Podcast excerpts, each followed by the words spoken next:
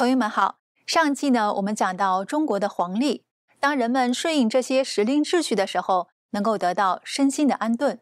那么除了时间，在空间当中，如果我们能够扩大一些认知，或许个人的烦恼便会变得微不足道。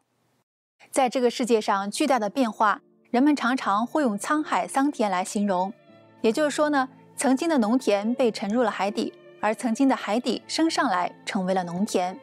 在这个世界上有很多的未解之谜，比如在很多大洋底下发现了古老的城市，像人们热议的亚特兰蒂斯，在这个古老的帝国曾有着高度的文明，城市按照同心圆的方式来设计，它里边有精美的宫殿、雕塑等等。然而据记载呢，它却在一万多年前突然沉入了海底。中国道家文化里边讲。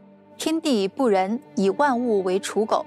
刍狗呢是一种草扎的狗，也就是说，天地对万物都是一视同仁的，并没有任何偏爱。而天地之间自有它的道和规律存在。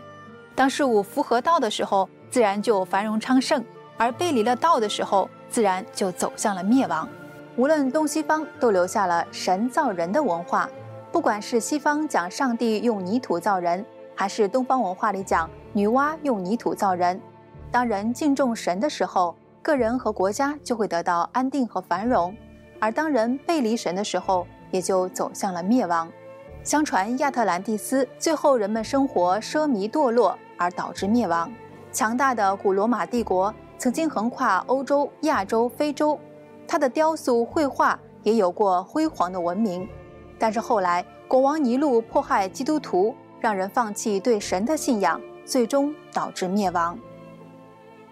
那么我们这次文明出现又承载了哪些深厚含义呢？我们在下次和您接着分享。